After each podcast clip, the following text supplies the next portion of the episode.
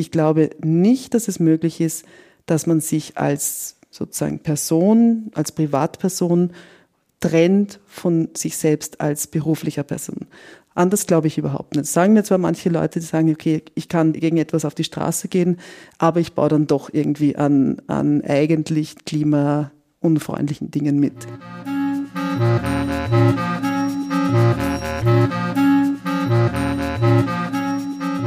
Hallo und willkommen zu einer neuen Folge von Morgenbau. Ich bin Anne Isop und begrüße euch zu diesem Podcast mit Gesprächen zum nachhaltigen Bauen. Ich treffe mich hier mit Menschen aus der Baubranche, weil ich wissen möchte, wie sie über Nachhaltigkeit im Bauwesen denken und wie sie dieses Denken in ihren Bauten umsetzen. Heute spreche ich mit Gabo Heindl. Sie ist Architektin, Stadtplanerin und eine sehr politisch denkende und handelnde Person. Sie ist seit Herbst 2022 auch Professorin an der Uni Kassel wo sie gerade einen neuen Lehrstuhl aufbaut. Ich spreche mit ihr über ein Bauprojekt in Wien. Es geht um eine Gruppe von Menschen, die sich zusammengetan hat, gemeinsam ein Grundstück in Wien erworben hat, um dort für sich eine Wohn- und Betriebsstätte zu errichten. Das Ganze passiert nach dem Prinzip des deutschen Mietshaus-Syndikat. Das heißt, das Grundstück wird dem Markt und damit den Spekulationen entzogen um hier dauerhaft bezahlbaren Wohn- und Arbeitsraum zu schaffen. Auf dem Grundstück, das die Gruppe erworben hat, steht bereits eine Halle und ein Werkstättentrakt. Die Halle ist in Wien in der Zirkusszene bekannt, da es einer der wenigen Orte ist, an dem man kostengünstig und unkompliziert trainieren kann. Das soll auch so bleiben, wenn alles fertig ist. Ich finde ja für diesen Ort die Assoziation Zirkus sehr treffend. Allein die Lage des Grundstücks ist ungewöhnlich. Wie gesagt, es liegt im Industrieareal. Der Zauber geht aber auch meiner Meinung nach von dem Grundgedanken der Gruppe aus, hier einen Ort zum Wohnen und Arbeiten zu schaffen, der solidarisch und gemeinwohlorientiert gedacht ist. Für das Gespräch habe ich Gabo Heindl nicht in ihrem Büro getroffen, auch nicht vor Ort, sondern in einem Haus, in dem sie früher einmal gewohnt hat, und zwar als Nachbarin der inzwischen verstorbenen berühmten österreichischen Architektin Margarete Schütte-Lihotzky. Gabo war über mehrere Jahre ihre Untermieterin und Wegbegleiterin. Sie sagt, dass Schütte-Lihotzky für sie als politische Architektin ein wichtiges Vorbild war. So erschien mir die Wohnung auch ein passender Ort für unser Thema zu sein. Hallo Gabo. Hallo Anne. Wenn du vorgestellt wirst, dann wirst du eigentlich oft als Stadtplanerin, Architektin und Aktivistin vorgestellt. Würdest du dich selber auch so vorstellen? Ich habe überhaupt nichts dagegen. Ich finde es toll. Als Stadtplanerin wäre man ja grundsätzlich mal ohnehin auf der Institutionsebene oder auf der Ebene der Stadt, äh, des Städtischen. Ähm, als Planerin, als Architektin ist man ja auf, sozusagen auf der Ebene der Auftraggeberinnenseite und ich finde, dass eben eigentlich Aktivistin ganz gut beschreibt ähm, die Notwendigkeit in der Architektur immer wieder auch eine Position einzunehmen an Seite von denen, die eben eigentlich oft nicht vorkommen. Das sind eben Menschen, die entweder obdachlos sind, äh, wohnungslos sind. Also ich arbeite sehr viel mit eben ähm, derartigen Initiativen zusammen, mit Menschen, die selbst das erlebt haben ähm, aber natürlich auch mit grundsätzlich in unterschiedlichen ähm, aktivistisch-politischen Positionen sich für eine andere Stadt, für eine gerechtere, für einen Anspruch, für ein Recht auf Stadt sich einsetzende Menschen. Und da hat die Architektur und die Stadtplanung quasi eine ziemlich wichtige Rolle. Und man kann sich überlegen, man muss sich eigentlich überlegen, auf wessen Seite man steht.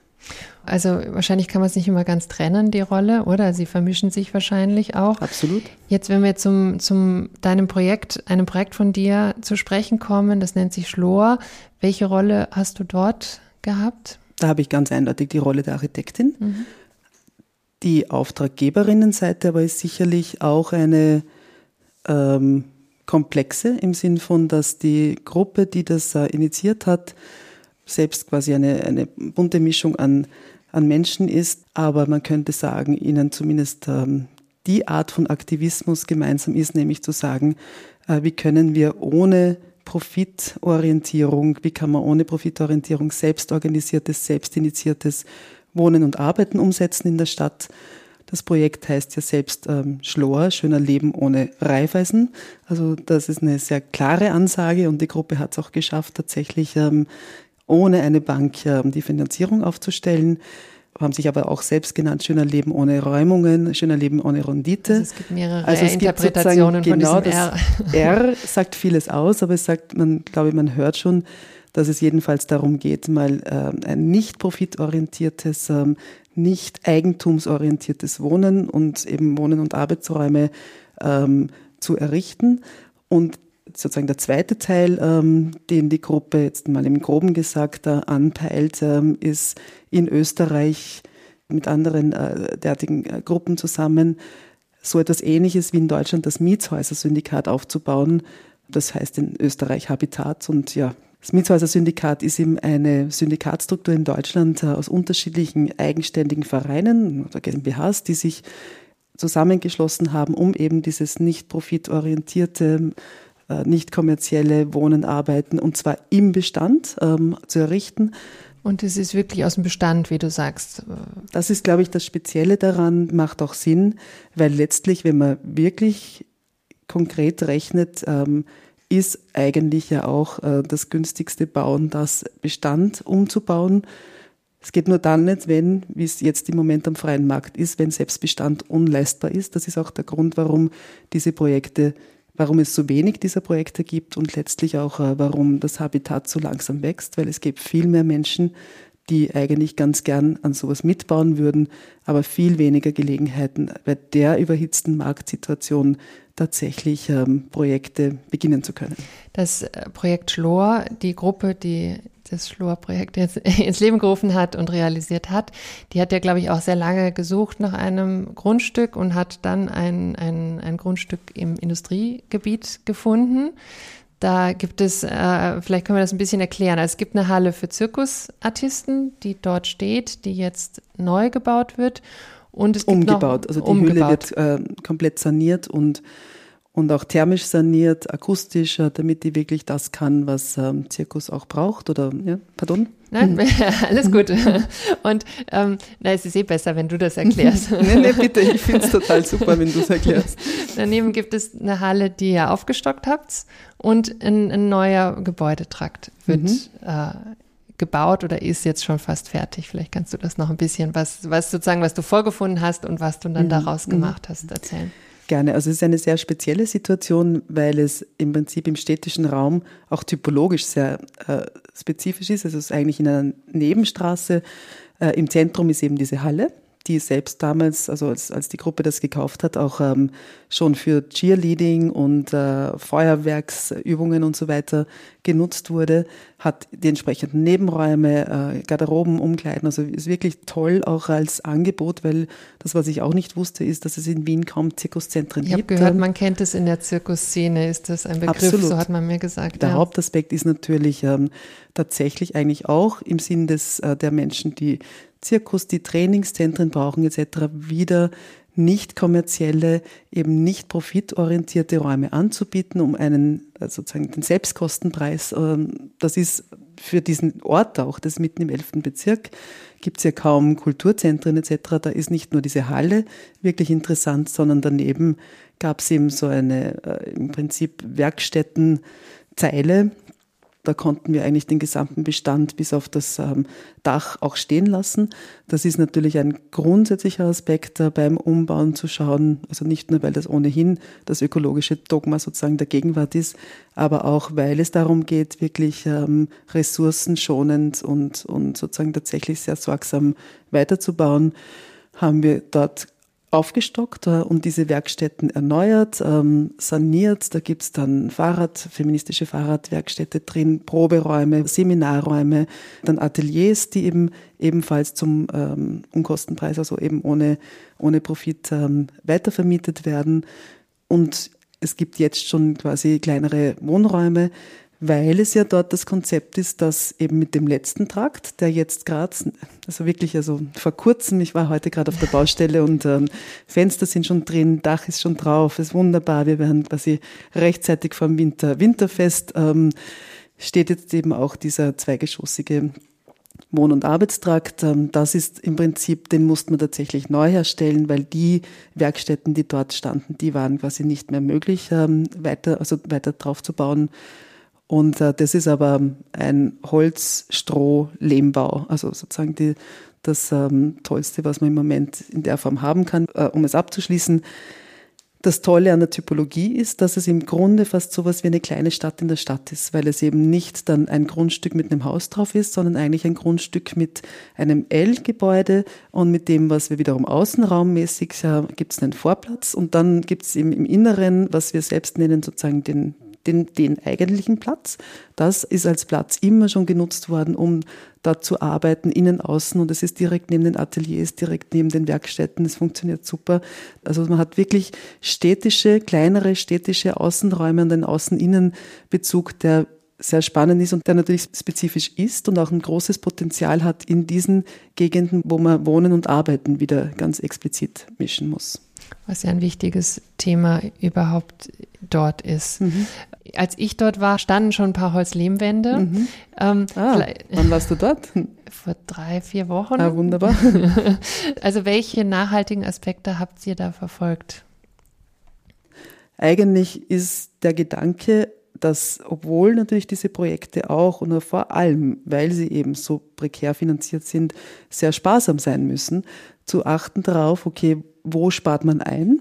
was ist Luxus, aber wo spart man nicht ein? Und dieses eben nicht einsparen besteht dann darin zu sagen, okay, nein, wir wollen eigentlich nicht in Stahlbeton bauen. Wir hätten es auch aus Ziegel bauen können, nur es sind die Bodenverhältnisse so, dass der Holzbau in seiner Leichtigkeit eigentlich noch ähm, besser geeignet war.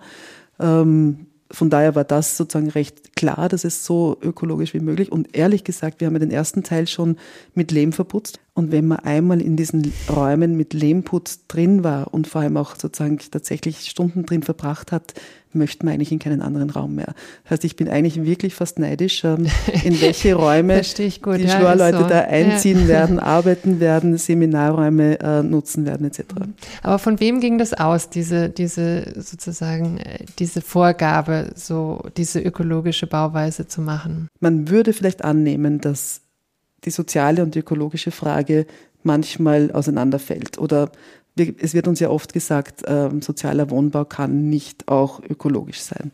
Ich finde, dass eben diese Form von Projekten tatsächlich Pioniersarbeit insofern leisten, als sie selbstverständlich auch bezahlbar sein müssen und auch, also wir, wir schauen sozusagen auf jeden Euro, den wir dort ausgeben, sehr knapp, sehr präzise, sehr ähm, eng kalkulierend und gleichzeitig aber wissen wir auch, dass es wichtig ist, ähm, hier nicht nur über die soziale Komponente zu sprechen und gleichzeitig die ökologische, die vermeintlich keine ist, aber sehr wohl eine soziale ist. Also mit wessen Sand bauen wir den äh, Stahlbeton? Mit welchen, wo kommt denn der Stahl her? Sozusagen wie, äh, auf wessen Kosten bauen wir eigentlich all die Materialien, die vermeintlich günstiger sind bei uns? Das weiß auch jeder, dass wir selbstverständlich auch gefragt haben, wo kommt das Holz her? Und nach dem dritten Nachfragen es nicht sicher ist, dass es nicht auch in übersetzter Weise aus Rumänien kommt. Das ist schrecklich. Ja? Das, kann das man ist wirklich, wirklich leider etwas, wo ich sagen muss, dass ähm, da dann eigentlich man auch an der Grenze steht, äh, was für einen Einfluss man hat, wie sehr man da auch darauf achten muss, dass auch ökologisches Bauen nicht letztlich massiv auf Kosten dann des globalen Südens oder sozusagen in der, im West-Ost-Gefälle dann kostet es, was es wolle in anderen Ländern, auf das wir dann stolz sagen können, wir sind aber so toll mhm. ökologisch. Mhm. Aber um es nochmal zurückzubringen, die Gruppe hat natürlich in dem Sinn, denke ich, einen, einen äh, solidarischen Anspruch und den kann man ja auch ausweiten. Insofern, ein solidarischer Anspruch wäre ja auch der, in die nächste, ein intergenerationaler. Ne? Also sozusagen, wenn wir sagen, wir bauen solidarisch, dann müssen wir ja auch solidarisch bauen der nächsten Generation gegenüber. Und das hat ja immer was mit Nachhaltigkeit zu tun, genau. oder? Weil es ja immer mit Hinblick auf wenn, die, was bleibt für die nächste Generation über. Genau, das meine ich. Ne? Also mhm. wenn ich sage, mhm. ähm, intergenerational denkend, welche Welt hinterlasse ich der mhm. nächsten Generation, dann muss ich mir überlegen, aus welchen Baustoffen baue ich, was baue ich denn eigentlich, wie baue ich auch selbst die Räume so nachhaltig, dass sie auch, dass man selbst erstens mal ganz gerne drin ähm, arbeitet und wohnt und gleichzeitig aber jedenfalls ein sorgsames eben Hinterlassen einer Welt, in der auch andere gut leben werden können. Und äh, du hast es eh schon gesagt, aber wenn wir jetzt über nachhaltiges Bauen sprechen, dann ist es in dem Fall eben nicht nur die Bauweise, sondern ist eben auch das Thema, dem, äh, wem gehört das, wem gehört das, das Grundstück, äh, wie, wie, wie ist das finanziert und im Eigentum? Es ist gut, dass wir das nochmal besprechen, weil es, ähm, es soll ja eigentlich genau kein Eigentum sein, kein Privateigentum, das natürlich Häuser immer irgendwo im Eigentum sind. Aber, aber wie bezeichnest eben, du das dann? Es ist ein Kollektiveigentum. Also es ist eigentlich ein Genossen, mhm. eine Form von genossenschaftlichem mhm. Eigentum. Das ist auch das sehr, sehr Wichtige daran, dass das hat mehrere Vorteile. Also niemand, der in, diesem, in dieser Syndikatstruktur irgendwo Teil eines Projekts ist, muss selbst Eigenmittel mitbringen. Aber mal die grundsätzliche Idee, dass ich nicht selbst viel Geld haben muss, um wohnen zu können. Das ist ja auch der Riesenunterschied zur Eigentumswohnung. Unabhängig davon ist aber auch ähm, bei diesem sozusagen kollektiven kollektiven Besitzen und damit wäre es eigentlich eher eine, ein Prinzip von Nutzen, nicht Besitzen, dass sich ja diese Gruppen verschreiben, zu sagen, okay, es ist im kollektiven Eigentum, damit gibt es auch die eigene Spekulation damit nicht. Also ich investiere jetzt auch nicht mein eigenes Geld, um da irgendwie dann besser dazustehen, sondern es ist auch ein explizites Vertrauen und Interesse an Mieten. Und das andere ist aber auch, dass, ähm, dass sie natürlich auch zum Teil in diesen gesicherten Genossenschafts- oder Gemeindebauwohnungen die Form von Wohnen und Arbeiten nicht finden. Also das sind ja alles Groß-WGs, also die Menschen wohnen eben genau nicht in der klassischen klassischer ein, zwei, drei ja. Zimmerwohnung, Kleinfamilienwohnung und vor allem auch diese totale Vermischung, die wir ja als ArchitektInnen echt so uns wünschen, dass wir wieder, dass wir rauskommen aus diesem modernistischen Trennung, da ist Wohnen, da ist Arbeiten, da ist Freizeit, da ist Verkehr, sondern dass wir sagen, okay, wie bringt man das wieder zusammen? Und das finde ich eben, dass das an dem Projekt sehr schön sichtbar ist. Wie so ein kleines Dorf in der genau. Stadt, kann man mhm. sagen, oder? Ähm, du hast ja ein Buch herausgegeben, das nennt sich Stadtkonflikte. Ist das so ein Projekt, das sowas lösen kann, so Stadtkonflikte? Kann man das so? macht die Frage so Sinn? ähm, das Projekt macht einen Beitrag von vielen und das muss nicht nur sozusagen ein architektonisches okay. Projekt mhm. sein, aber um tatsächlich, ja, eigentlich Widerspruch zu üben, ähm, dahingehend, dass es sagt, es gibt Alternativen.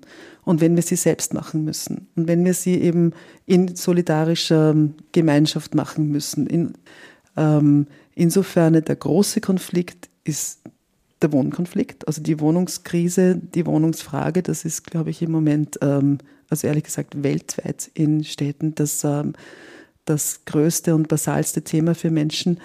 Und das anzugehen und da in unterschiedlichsten Formen und ich finde eben auch den Widerspruch zu üben, zu sagen, nein, es geht nicht um Eigentum, es geht nicht um Spekulation, es geht nicht darum, dass, dass man das sozusagen von mancher Menschen Wohnungsnot Profit gemacht werden muss. Also all dem zu widersprechen ist durchaus, finde ich, ähm, das wäre Teil von, von sozusagen einem, einem ähm, Konflikt zu lösen oder einer Idee, diesen Stadtkonflikt eben nicht unter den Teppich zu kehren, sondern zu sagen, hey Leute, da braucht es wirklich ähm, unterschiedliche Widerspenstigkeiten, aber auch größere politische Forderungen zu stellen. Und diese Forderungen wären ja dann wiederum auf aktivistischer Ebene zu sagen, es geht nicht darum, dass jetzt hier die Gruppe alleine sich jetzt sozusagen selbsthilfemäßig ähm, oder äh, man könnte auch sagen Siedlerinnenbewegungsartig ähm, im 21. Jahrhundert eine, einen, einen Wohn- und Arbeitsraum verschafft, sondern, und das mag ich so an,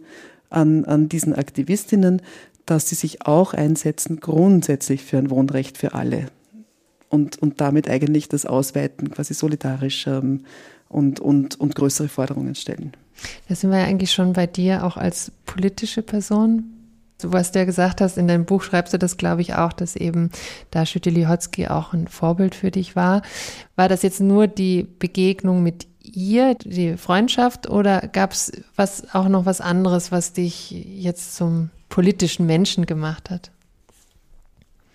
Also, obwohl ich jetzt hier in der Wohnung von der Grete sitze, muss ich jetzt ihr auch ausrichten, dass es sicher nicht nur sie war, aber sie hat sicher einen sehr großen Beitrag dazu ähm, mit eingebracht. Aber ich frage mich das oft, wie werden Menschen zu politischen Menschen? Immer wieder diskutiere ich mit Freunden, kann man sowas wie Empathie lernen. Ich unterrichte ja. Also ich baue jetzt gerade einen Lehrstuhl auf in Kassel, der sich eben wirklich mit Architektur und Ökonomie auseinandersetzt und genau die Frage stellt, wie können wir, radikal demokratisch gedacht, das ist die Basis von meinem Buch, wie kann man der, dem, der Dominanz des Ökonomischen was gegenhalten, ja? also was gegenschreiben. Und, ähm, und wie kommt man quasi, wie wird man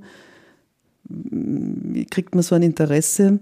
Ich weiß es nicht. Ist es, ich glaube nicht, dass es so ist, dass es dass nur Menschen, die selbst ähm, schwere Zeiten erlebt haben oder halt nicht aus quasi so betuchten Bedingungen kommen, dass, dass, dass nur die sich das vorstellen können, kann ich mir, glaube ich nicht. Nein, das glaube ich, ich auch nicht. Aber es ist trotzdem, also ich glaube, zwischen Empathie und politisch aktiv sein sind auch noch zwei. Also das, das muss nicht das zusammen stimmt. einhergehen. Ja, ja das stimmt. Ja. Also von daher ähm, ist schon die Frage, also sozusagen, ich nehme mal an, du gehst auch auf die Straße um für Dinge zu Selbstverständlich. Ja. Wann warst du das letzte Mal auf der Straße? Ähm, das ist jetzt wirklich eine gute Frage. ähm, muss gewesen sein, glaube ich, bei einem der Fridays for Future ähm, oder äh, Klima, Klimastreik.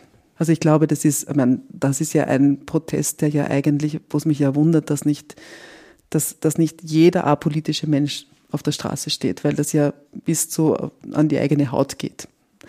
Ähm, ist ja ganz was anderes als Black Lives Matter auf die Straße zu gehen, wo man sagen könnte, okay, da ist sozusagen der. Habe ich jetzt keine ähm, persönliche Beziehung. Wie weit ist das so. bei mhm. mir äh, von mir? Und es hat mich aber total gefreut, dass die Black Lives Matter Demo damals in Wien so riesig war plötzlich. Also das war ja eigentlich ein wunderbares Zeichen.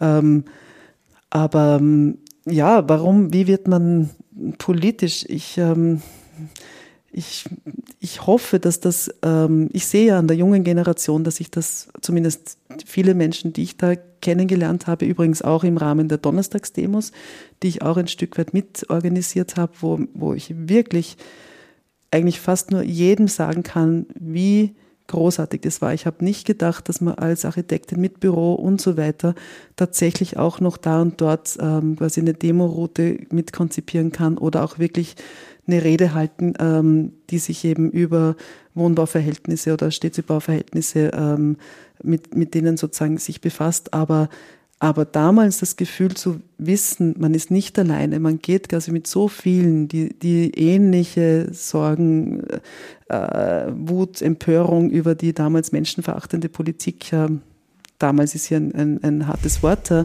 weil das äh, kann man leider nicht in die Vergangenheit äh, versetzen.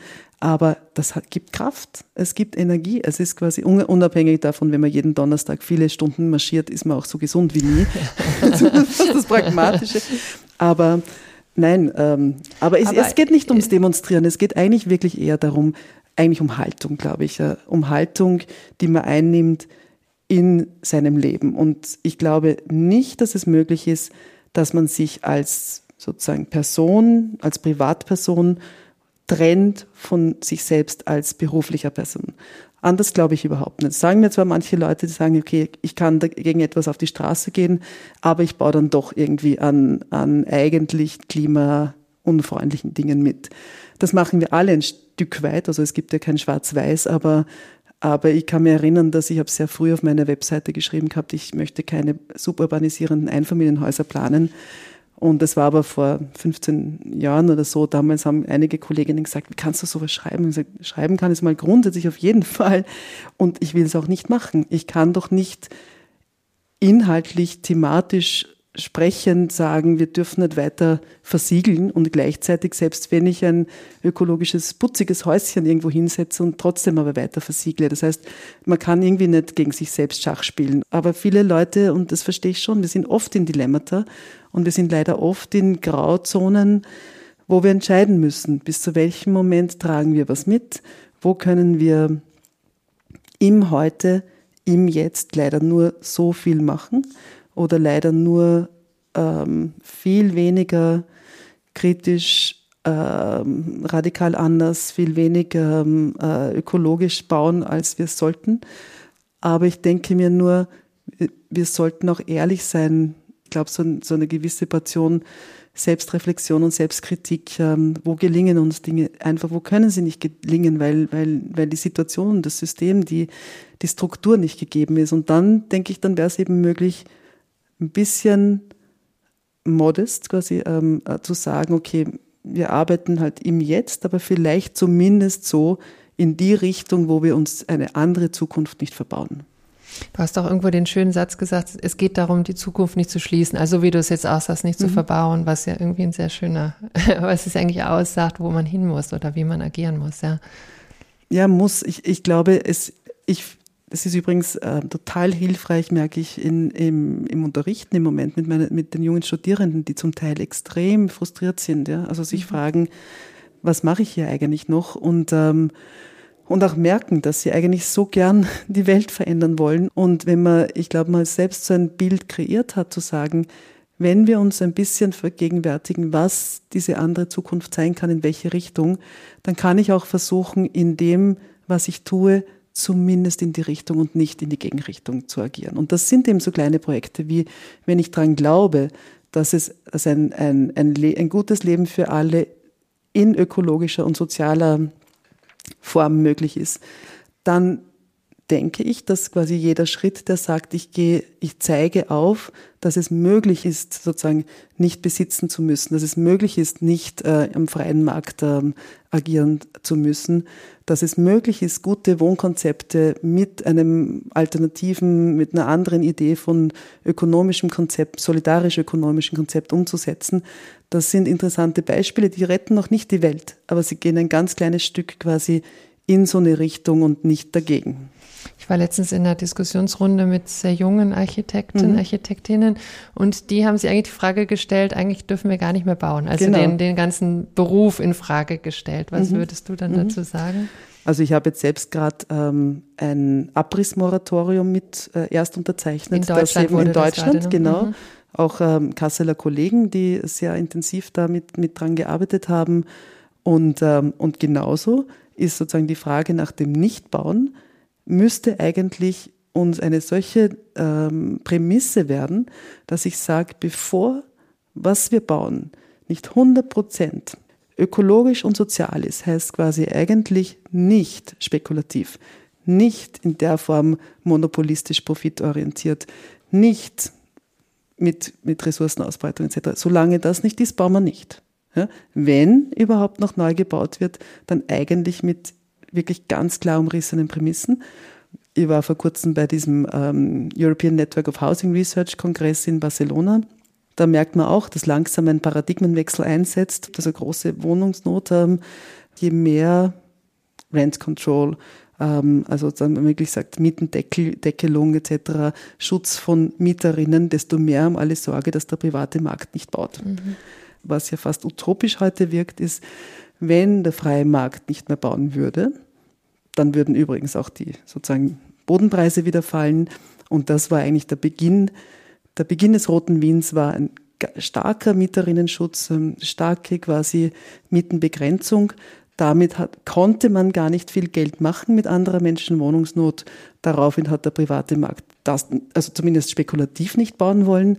Daraufhin hat die Bodenspekulation abgenommen und dann konnte eigentlich sozusagen dann musste aber noch die Luxussteuer und die, also Luxussteuern und die Wohnbausteuer erfunden worden. Wunderbar.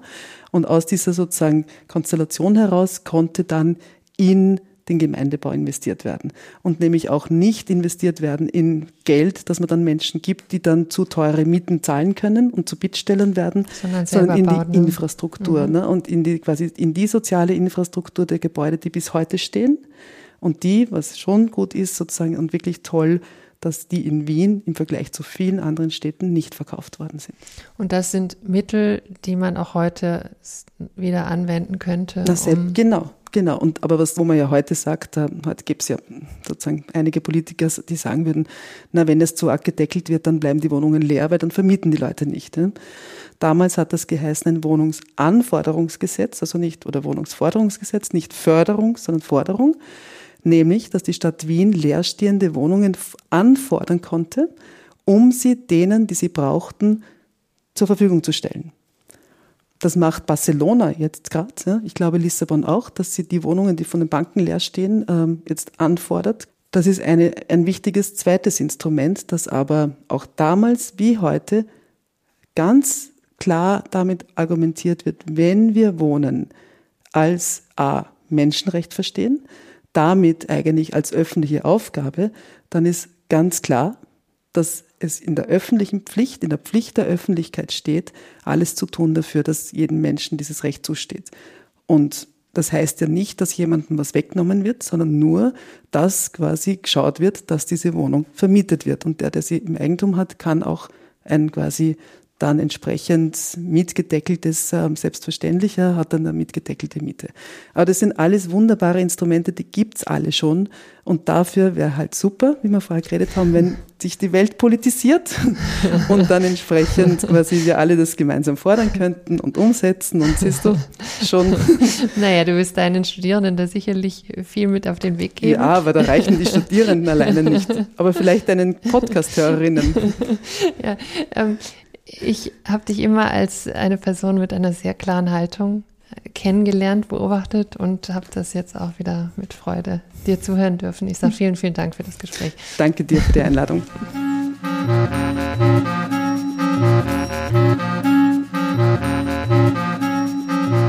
Das war Gabu Heindl. Vielen Dank für das Gespräch und fürs Zuhören.